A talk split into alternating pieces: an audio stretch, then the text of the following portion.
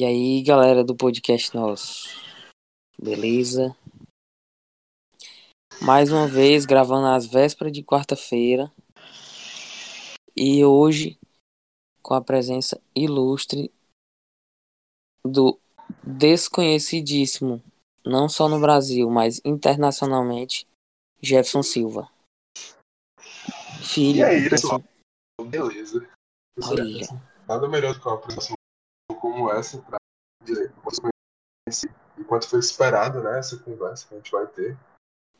Tá, todo mundo esperava. Ai, meu Deus. Um beijo muito grande pra todos os espectadores. Vai rolar um boicote. a- Vai sim, com certeza. Vai, vai rolar um boicote. E qual é de hoje?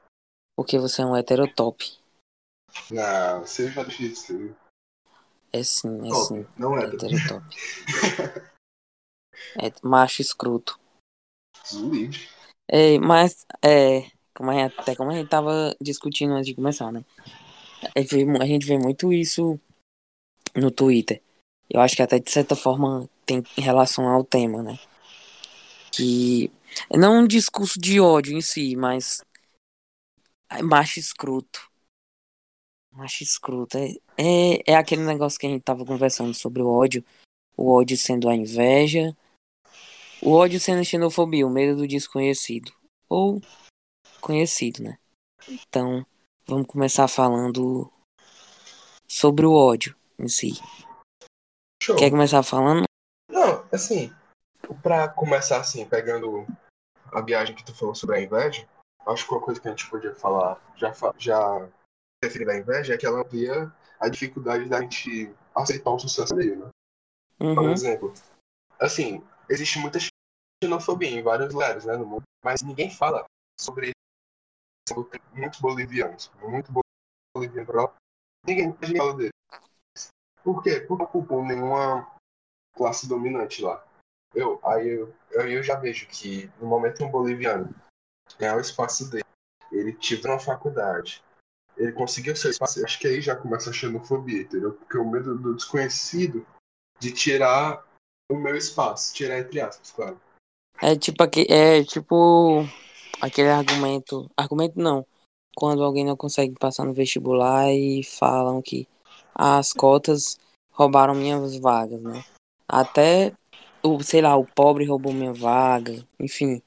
É, o, Porque deixa de ser meu fracasso, é ser o é, do outro o repúdio, é, o repúdio, o repúdio não vem do pobre em si, tipo, sendo o, o pobre estando recluso, eu não tenho, não ligo pra isso, mas a partir do momento que o pobre vem e, entre aspas, rouba minha vaga, aí começa o meu discurso de ódio, né? Pois é, porque assim, a maneira de eu responder de forma odiosa é a incapacidade, né, que eu tenho de achar o meu, a minha posição no mundo. É aquele reflexo, né? De, é, é, antes de. Acho que antes de aprofundar ainda mais no, no assunto, é, eu queria dizer que eu li um livro que o Jefferson falou. Olha, ele é exigente. Pediu para eu ler um livro antes de fazer o podcast. O livro é Todos contra Todos, do Leandro Carnal. Ele é Fazer barato. propaganda, né? ele. É, fazendo propaganda. Caraca, imagina ele ver. e- Marca É. ele, né? É, verdade, vou marcar. O livro É, Todos contra Todos, do Leandro Carnal. Eu não lembro de que ano é, mas eu acho que é 2018, 2000, eu não lembro. Mas ele é curtinho, barato. Quem tiver Kindle Unlimited, que é o serviço da Amazon, ele é. Ele tem nesse. Ele existe nesse serviço, então. E você lê em um, dois dias. No meu caso, eu li mais porque eu tava com preguiça. Mas eu li. Explica muito bem como o ódio funciona, não só como indivíduo, mas numa sociedade. E é uma aula do Leandro que é excelente escritor. É verdade, dá pra.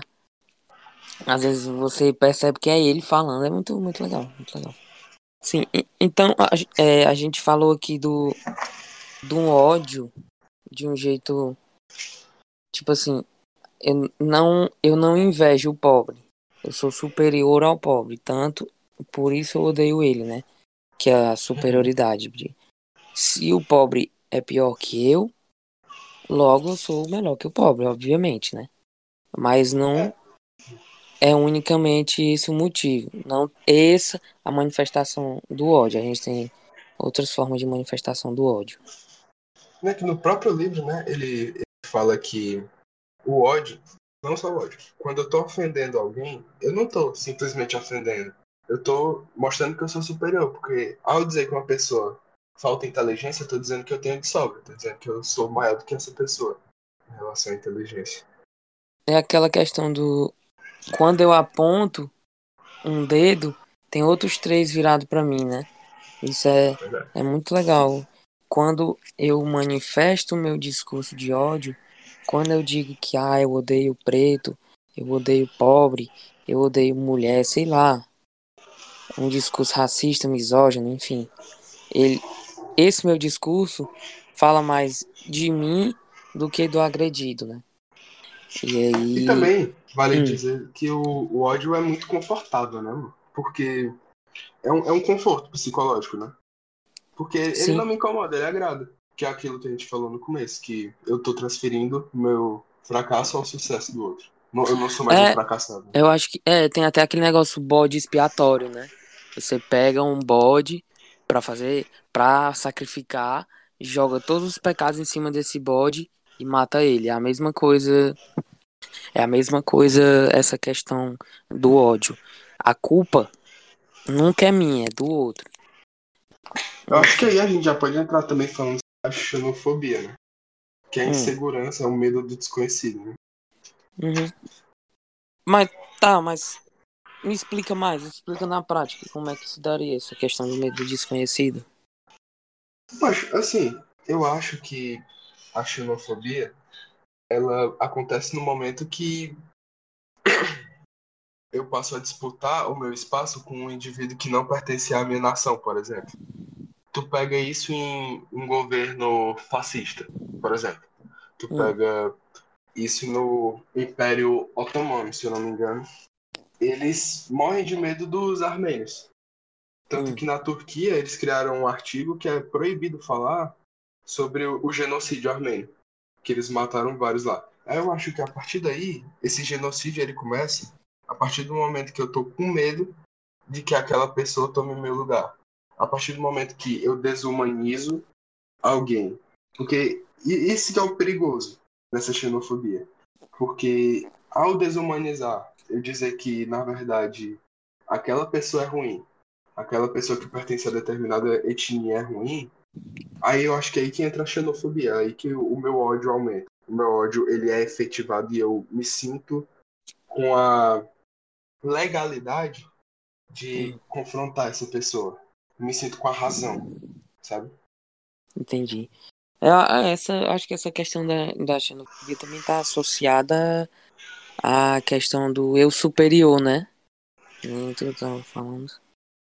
Que enquanto a gente falar sobre xenofobia, eu me, eu, e eu me sentir superior, de qualquer jeito a gente vai falar sobre o nazismo. Que uhum. a xenofobia, acho que foi a maior de todas, foi no nazismo. Uhum. Que foi quando justamente teve essa separação, né? Nós somos bons, nós arianos somos bons, e eles, judeus, não só judeus, né? Teve várias outras etnias que Sim, foram uhum. muito brutalmente perseguidas a partir do momento que teve essa separação nós e eles, eu acho que as pessoas tiveram, as pessoas que pertenciam aos arianos, arianos entre pertenciam a eles, se sentiam no dever de desumanizar alguém, entendeu? Perderam a capacidade de empatia. Que aí que uhum. a gente já parte logo para um governo, um governo torna isso muito mais fácil para um cidadão. Torna muito Como... mais fácil o cidadão Como assim? assim? esse ódio. Pronto, numa política fascista tu pega, vamos falar sobre o próprio fascismo do Mussolini. Uhum. Ele pegou um passado mítico. Ele inventou que antes as pessoas elas tinham um passado melhor. Antes as pessoas essa parte ficou feia, né? Mas antes, quando eu tinha uma família patriarcal, quando era o pai o centro de tudo, quando a Itália teve os seus tempos de glória, até chegarem os desconhecidos chegarem os estrangeiros, nós éramos felizes, nós éramos vitoriosos, sabe? Uhum. E foi aí que partiu essa separação, que eu desumanizei, eu tornei aqueles que, estrangeiros como os vilões. Eles vieram e tornaram impossível a gente prosseguir, da gente poder ter uma progressão, sabe? A nossa nação como um todo se elevar, sabe? Mas no próprio, o próprio Mussolini mesmo ele fala que esse passado mítico que ele cria, ele não é, é aí que tá, ele é mítico mesmo, ele não existiu. Ele só faz tornar o futuro realidade. Ele efetiva que as pessoas vejam isso como um passado mítico, um passado glorioso que realmente tivemos e queremos voltar ao nosso tempo de glória. Como o próprio Bolsonaro ele já deixou claro que antes nós éramos mais felizes antes do PT, sabe? Hum, uhum. É manipulando o meu ódio, né? Um ódio manipulado. Eu manipulo o que eu sinto e nesse caso o, o geral, né? a gente está falando do social, eu manipulo o que o social sente para os meus caminhos, né? é a política de massas, né? É, né? Eu lembro, lembro até de Maquiavel. Os fins justificam os meios. Se o meu meio é chegar ao poder, quer dizer, se o meu fim é chegar ao poder, o meu meio é através ali do social. Eu, por exemplo, com Hitler, eu falando que, ó, preto não presta, gay não presta, judeu não presta, a gente aqui presta e tamo aí, tamo junto, é nós. É verdade isso aí. Mas assim, quando a gente fala de, do ódio como pessoa, eu, eu me pergunto sempre se quem é que realmente estava certo. Se era o Hobbes ou era o Rousseau, né? Porque o, o Hobbes ele fala que, se eu não me engano, que ele acredita na má índole humana, que as pessoas já nascem ruins. Caralho, já acredita Rousseau... que eu tava pensando isso hoje? Eu tava pensando nisso hoje. É, é exatamente nisso. De que assim, o homem nasce bom ou o homem nasce mal? E pois é, e eu, tem essas eu, duas vertentes, né? É, e eu até. E eu até li, é, tava assistindo um podcast ontem que uma amiga pediu para escutar, que era até sobre uma série. Uma série de. Era é, mostrando a vida de Cristo e tal, né? Quando Cristo estava chamando os apóstolos e tal. E é tipo isso. E, ele, e uma das pessoas que estava no podcast falou sobre isso. O homem nasce bom ou o homem nasce mal? Que negócio. E assim como o Karnal fala no, fala no livro. Acho que pra mim o homem nasce neutro, tá ligado? Tipo. Ele nasce aí, da definição do bom e do mal. Pois é, e aí eu acho que. E aí vem de novo essa questão da. Do. Como é que. Política das massas, né? Tu falou. Manipulação Sim. e tal. Se eu tenho, por exemplo, o governo de Mussolini, eu tenho nas escolas Assim como o Kant fala que o homem é aquilo que a educação faz dele. Eu tenho nas escolas mostrando que ah, o fascismo é bom, o fascismo é bom, e pressionando aquilo. E aí, e além disso, uma pressão familiar mostrando que o fascismo é bom, o fascismo é bom. O que é que eu tenho nas próximas gerações, né? É, a partir daí já definiu, né, quem é o certo e o errado. Pois é. Desde criança. Pois é. E aí, por exemplo, né, ah, é muito difícil falar sobre isso e tal. É...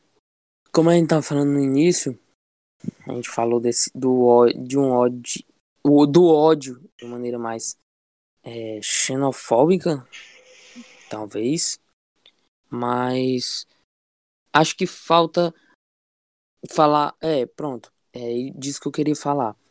O ódio eu falando, eu falar, por exemplo, digamos que eu, Arthur, sou racista.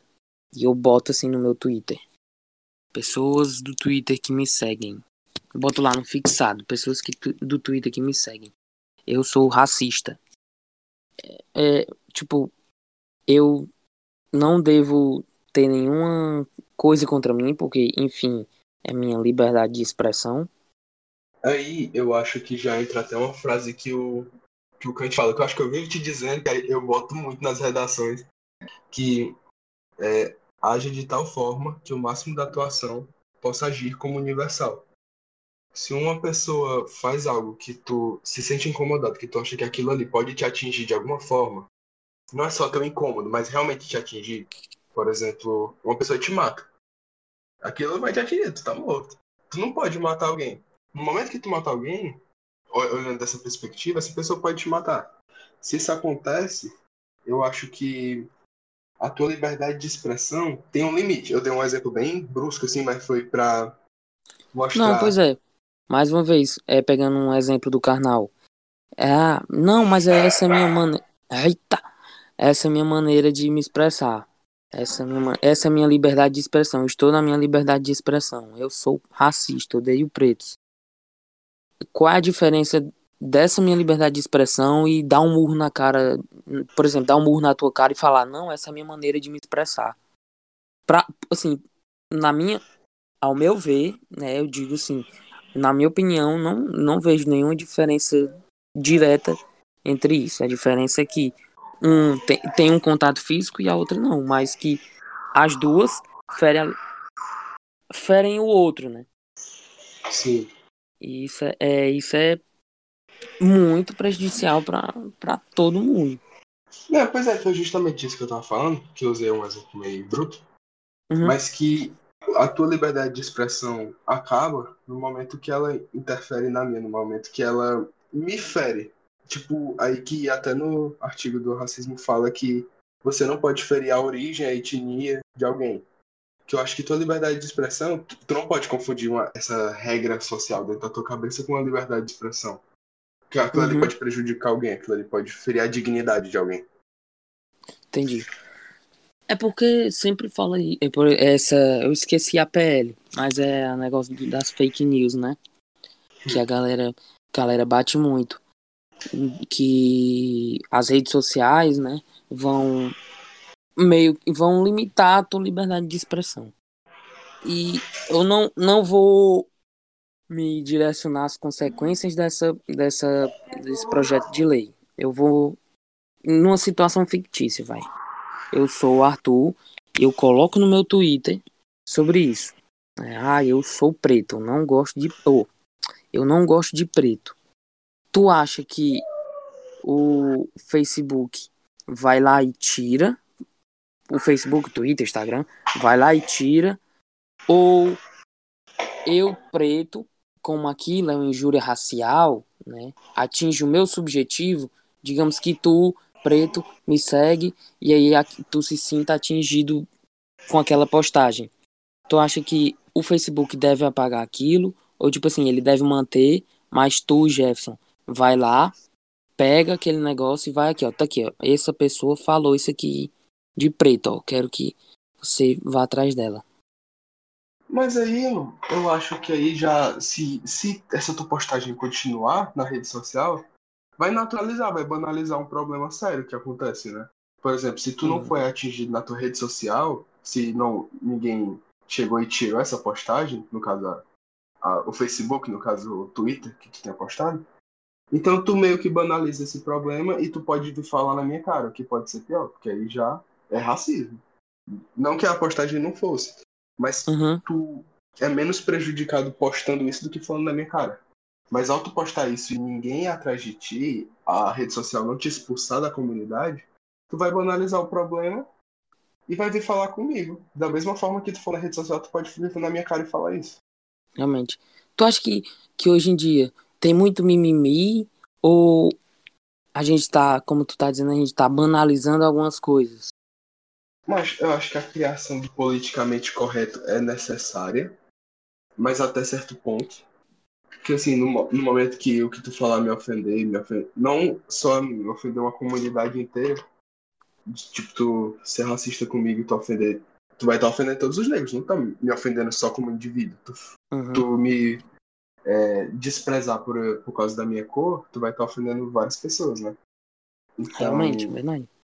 Aquilo vai banalizar, vai banalizar e, e, e aí fica como muita gente fala hoje de uma guerra de raças, né? E isso é o que vai acontecer se, na minha visão, de novo, na minha visão, se não tivesse um, um, uma coerção, né?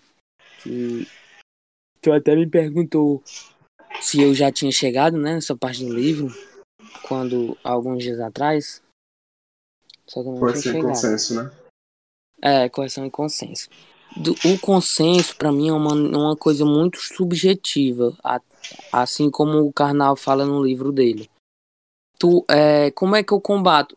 Combato a, o ódio com o consenso objetivamente, porque a coerção eu boto num, na Constituição, eu boto eu boto num Código Penal.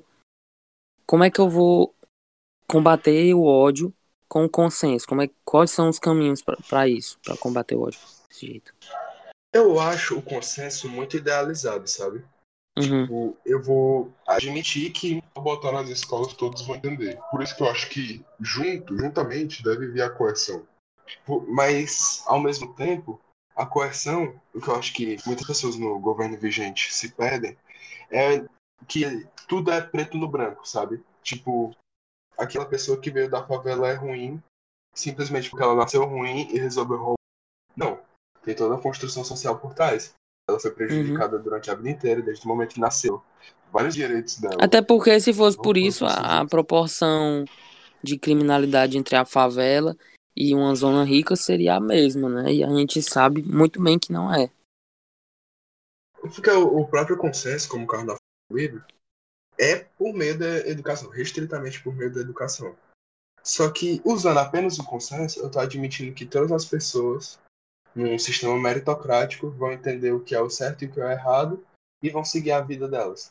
Para isso tem que, que eu acho corretíssimo que ele fala no livro, que tem que ter a coerção juntamente. Né? Você só consegue por meio de leis, como as leis contra o racismo, contra Maria da, oh, Maria da Penha, contra a uhum. homofobia. Uhum. Que eu acho que tem que. As duas têm que se auxiliar nesse caso. Mas ao mesmo tempo, num governo que a gente tem agora, que admite que se eu vou punir, eu vou estar tá ajudando a população, que eu não vou estar tá criando mais ódio. Eu acho que tem que ter uma, um programa social por trás disso, sabe? Como já existe alguns, o Bolsa Família, por exemplo, que manda determinado dinheiro para as famílias carentes. Que eu acho que através disso a gente pode começar a conversar sobre um sistema meritocrático. A gente pode conversar sobre as pessoas serem ruins ou boas, que uma pessoa definiu o bom e o mal de acordo com minha educação. Só uhum. que é uma realidade muito distante da que a gente vive. Porque a gente tem um colégio particular que tem aula de sociologia e filosofia toda semana, e tem uma escola pública que os professores estão em greve porque não estão sendo valorizados o suficiente. E os alunos estão sem ter aula, sabe? É foda. Uhum. Difícil mesmo. E outra, eu acho que, além de tudo isso, a sociedade, a nossa nação, principalmente o Brasil, porque não valoriza professor suficiente, tem que entender que escola é um espaço de discussão, sabe? Eu que eu não devo vigiar e censurar uma escola, somente isso. A gente tem que discutir sobre o que ela faz. Mas uma escola é preciso entender que ela é um espaço de discussão. Que a partir daí, tendo professores que estão sendo bem valorizados, que estamos em escola pública, os alunos estão tendo condições de ir para as aulas. A gente tem que ter a, a gente tem que admitir que lá eles vão discutir sobre determinado assunto. Que aí entra uhum. o caso da, da educação sexual. Tem gente que não aceita que os filhos tenham aula de educação sexual. Mas é porque estão muito limitados, não estão sabendo que educação sexual vai além de só fazer sexo. Que a população. Não, é, não, não vai ensinar a fazer sexo, vai. É, não é. Educação sexual é isso. Hum. Que aí, essa ignorância das pessoas, porque a gente fugiu um pouquinho, né? Uhum. Mas essa ignorância das pessoas prejudica, eu dei a educação sexual como exemplo, mas é um bom exemplo, que a, a ignorância torna mais viável as pessoas de escolherem o que querem, assim, de uma forma é, mais odiosa. De um, eu vou escolher o que me conforta mais. Eu vou odiar aquilo porque sentir esse ódio vai me confortar. Sabe? Uhum. Aquele negócio, né? Eu tenho que procurar alguém para culpar. Né? É, acho que, deixa tipo assim, eu tô numa rua e aí eu venho na contramão, sei lá, e alguém bate em mim e eu vou procurar alguém pra culpar, não, a culpa não foi minha, a culpa foi de um cara que não que não me avisou, a culpa foi de uma placa que eu não vi, a culpa foi do cara que tava muito rápido, mas a culpa nunca nunca é minha. Assim, como o Leandro como o Karnal fala no, no livro, né? A culpa não é minha. Tu já passou por alguma situação de que tu ficou. Não, a culpa, a culpa não é minha, não. Eu não fiz nada errado, não. Assim que tu fala que eu posso ter incitado ódio e justificado através de um outro problema? É, tipo isso. gente como outro problema? É, tipo isso. Algo aconteceu, mas tu, tu se acomodou e falou: Não, a culpa não é minha, a culpa é do outro. Eu acho que isso acontece, por exemplo, quando a gente tira nota baixa. A, a gente verdade. muitas vezes, acho que acontece muito que a gente culpa o professor que não tá dando aula direito pela minha nota baixa em determinada matéria. Uhum. Acontece, às vezes, o professor não tá se dedicando ao máximo, pode estar acomodado. Mas na grande maioria das vezes a gente não se esforçou, a gente não estudou. Que eu acho que isso foi o que sempre aconteceu comigo, depois que eu vou entendendo que a culpa foi totalmente minha de não ter estudado. Eu transferi toda a culpa professor. Eu senti o ódio do professor. Me recuso a prestar aula dele a partir do momento que eu tive só por exemplo. É, é verdade. É uma verdade. É, isso, isso já aconteceu com. Isso já aconteceu comigo também. Não poucas vezes. São as nossas? Não, não só as notas. Na vida, assim, eu faço erro alguma coisa, não, a culpa foi disso aqui. que né? É, tipo, ela tá jogando FIFA, aí toca errado. Ah, não, a culpa não é minha, não, a culpa foi do controle que não prestou e tal. Não, assim, eu tô pegando exemplos muito. A gente tá pegando exemplos muito simples, né? Mas uma coisa que dá pra. Eita, voado. Valeu. É. Deixa eu ver aqui mais alguma coisa. Ai, tava. A cultura do cancelamento. E aí, hein? É a abrangência da internet, né? E o anonimato ajudam n- nessa, nessa cultura, né? Ah, é muito foda isso. É. Acho que vem muito, tipo assim. O ódio tá na. Não é nem ódio. Ah, não, já lembrei. Não é nem... Acho que talvez. Agora eu tô em dúvida se é uma manifestação de ódio, não. Mas com certeza é uma. É a sensação de superioridade. Quando eu falo, por exemplo, ah, eu acompanho essa banda, eu acompanho essa série, eu acompanho tal coisa há mais tempo, há mais tempo do que você. E, de novo, né? Quando eu falo isso, eu aponto e tem um dedo apontando e três dedos voltando para mim. E quando eu uso esse exemplo, é uma questão. Fala mais da. Eu deveria me concentrar mais no fato da pessoa que tá falando isso querer se sentir superior do que a outra pessoa que acompanha há pouco tempo, né? Como a gente disse no começo do podcast. Quando eu, eu agrido, quando eu ameaço, isso fala mais de mim do que da outra pessoa. E mesmo nesses exemplos mais banais, eu acho que dá para fazer essa, essa comparação. Esse exemplo que eu dei, eu não sei, hum, acho que não chega a ser ódio, mas um sentimento de superioridade que eu posso comparar com ódio. Quando eu falo assim, Jefferson, você é preto. Se você é preto, se eu acho que preto é uma coisa ruim e eu não sou preto, obviamente eu tô me sentindo e expressando a minha superioridade, né? Mas aí, já que isso que você falou, agora, desse mais, desse mais sobre racismo, aí eu, eu acho que já é no momento que eu não sei dar, com, dá pra em três forças. Que é a ignorância, a insegurança e o medo. No, no caso do racismo, eu tenho ódio de alguém porque ela é diferente de mim, né? Uhum. Eu sinto ódio de uma pessoa porque ela faz algo melhor que eu, digamos assim. É, é isso aí. É muito difícil. Ah, a gente falou de, do, do combate ao, ao, por exemplo, ao racismo.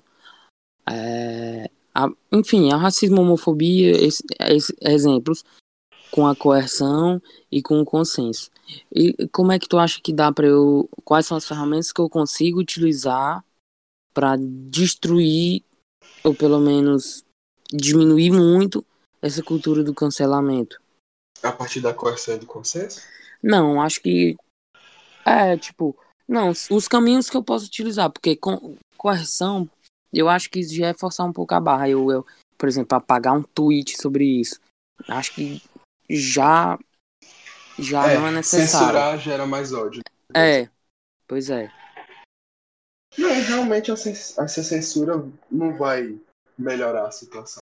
Vai só piorar. Mas o consenso. O consenso que tu falou agora, nessa situação, é o, é o principal meio para eu atingir uma harmonia, digamos assim, entre a, o, a pessoa que está cancelando e quem está sendo é, cancelado. Entendi. Oh, show de bola. É, tem mais algum outro livro que, que fala sobre isso que tu chegou a ler? Mas eu li Como Funciona o Fascismo, que eles falam sobre sobre um governo fascista que é onde mais tem ódio, né? Uhum. Que eu até citei aqui que tem o passado mítico, tem uma vitimização de quem tá, sempre esteve acima de todos na sociedade, mas agora está sofrendo, entre aspas, com a igualdade. Tu também é verdade tem... isso.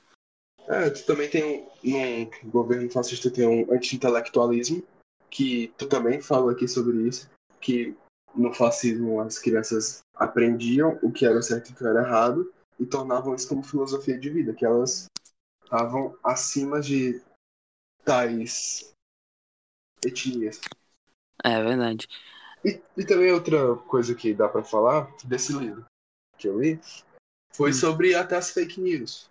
Porque uma hum. fake news, ela muitas vezes não é nem para tornar aquilo real sobre quem está sendo atingido, mas é mais para deslegitimar é, a pessoa que está sendo atingida, tipo tirar a confiança que eu tenho nela. Sim, um exemplo sim. disso, eu posso dizer, o, não sei se você já ouviu falar, os protocolos de Sião, Cial, que aconteceu no governo, no governo do Hitler lá, no, hum, no nazismo. Fala, fala. Porque nesse, nesses protocolos de Sião, vou dizer assim, de acordo com as perspectivas dos nazistas, eram hum. instruções que os judeus receberam para dominar o mundo. Que eles estavam ter, recebendo um manual nesse livro que foi criado por judeus, passado para todos os judeus da população para irem dominando o mundo. Que também gera aquele boato que judeu é avarento, que, uhum. as, que judeus são ruins. Só que aí, quando os historiadores eles pegaram isso e perceberam que esses protocolos de Sião são claramente um plágio de um livro. Eu não vou saber dizer o nome do cara, Maurice Joly. Joly Uhum. Que esse livro, na verdade, é uma sátira de um debate que aconteceu entre o Maquiavel e o Montesquieu. É uma sátira. Uhum. O Maquiavel, ele, ele defende e o Montesquieu, ele defende o liberalismo.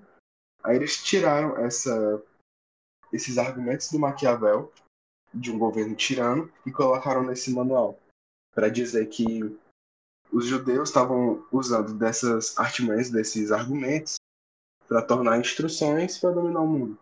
Que aí que entra isso da teorias conspiratórias, das fake news. Eu posso até nem acreditar nisso, mas eu tô tendo uma insegurança, eu tô achando que aquela pessoa pode ser que tenha essa possibilidade dela ser ruim. Eu tô tornando o meu ódio mais acessível. Tô tornando possível eu sentir raiva daquela pessoa e desumanizar ela, sabe? Entendi. Hum, a gente falou aqui da, da coerção é, nas redes sociais e tal. Mas e sobre as fake news? Tu acha que tem que tirar, assim? Ah, teve um fake, tem uma fake news assim, é, tem que tirar as fake news. O, a rede social tem um controle para retirar essas fake news, como eu falei mais cedo, a, PE, a, o projeto de lei das fake news tem esse, é, esse direito, dá esse direito às redes sociais de ah, eu vou tirar essa. Tá, tá, tá. tá. É um assunto meio delicado porque, querendo ou não, essas fake news influenciam muito em processos políticos. Como já foi provado que no governo do Trump ele, ele usou muito desses, desses projetos. Uhum. É, dele usou das fake news para poder deslegitimar a concorrente dele, a Hillary Clinton. Que tu pega. Agora eu esqueci o nome que usaram nos Estados Unidos para denominar essa fake news. É Pizzagate, alguma coisa assim. Que nessa fake news ele fala que os democratas eles estão é, escravizando crianças e usando, fazendo um tráfico e levando para uma determinada pizzaria em Washington para vender essas crianças. Foi algo usado para legitimar o governo do Trump, deslegitimar o da Hillary. Não se sabe ao certo se foi ele, foi a própria campanha de governo dele, mas que essas fake news influenciaram nos votos das pessoas, é verdade que também, ao mesmo tempo, ele também teve outra teoria conspiratória que foi sobre o Obama. Falando que o Uhum. Obama, na verdade, é um estrangeiro que não tinha o direito de concorrer à presidência. Nessa fake news, ele fala que o Obama ele é do Quênia e, com, e simpatiza com terrorista. Tipo, eu, eu falando aqui pra ti, isso parece bem ridículo, porque a gente viu como foi o governo do Obama, não dá pra dizer que foi mil maravilhas, mas sabe que teve como principal didática a paz. Tentou sempre Uhum. fazer acordo, fez acordo até com a Cuba, que sempre teve um problema muito grande, né? O Raul Castro. E aí eu digo que as fake news, elas prejudicam muito. Favorecem quem está emitindo, mas quem está recebendo tá, tá sendo enganado e tá tornando como verdade real, verdade absoluta, isso. Então eu acho que deve haver um controle. O problema desse controle é quando atinge a minha privacidade. Hum, uhum. É, pois é, o problema é quando eu falo, não, pode tirar isso aqui, que- porque não é meu, mas a partir que tiram do meu, eu me- sinto afetado, obviamente. Sobre, eu queria recomendar um livro, ele é curtinho, é sobre esse negócio das fake news. É, o nome do livro, deixa eu lembrar, é Engenheiros do Caos. Engenheiros do Caos, é. É do Giuliano da Empoli. É um livro que fala só sobre isso. Como, como é que as fake news, as teorias, elas podem ser utilizadas para espalhar o ódio, como a gente falou aqui, o medo, como tu disse, influenciar eleições, enfim. É um livro muito bacana, muito leitura dele muito fácil. E eu gostei de ler. Ele, é- ele- meu pai comprou e eu aproveitei e li. Um livro muito bom, muito legal. Da onde é que é esse escritor? Eu não sei se ele é italiano. Mas se refere só ao governo italiano ou Não, ele fala como as fake news ajudam a. Aí eu acho que ele usou. Ele pega como exemplo Bolsonaro, Trump, Boris Johnson. Hum, Então, pessoal, esse foi, esse foi o podcast de hoje. Queria agradecer por vocês terem escutado até aqui. Queria agradecer a presença do Gerson, porque a internet dele caiu. Então, eu vou encerrar aqui. E mais uma vez, obrigado a todos que assistiram. E até o próximo podcast. Toda quarta-feira, hein? Valeu.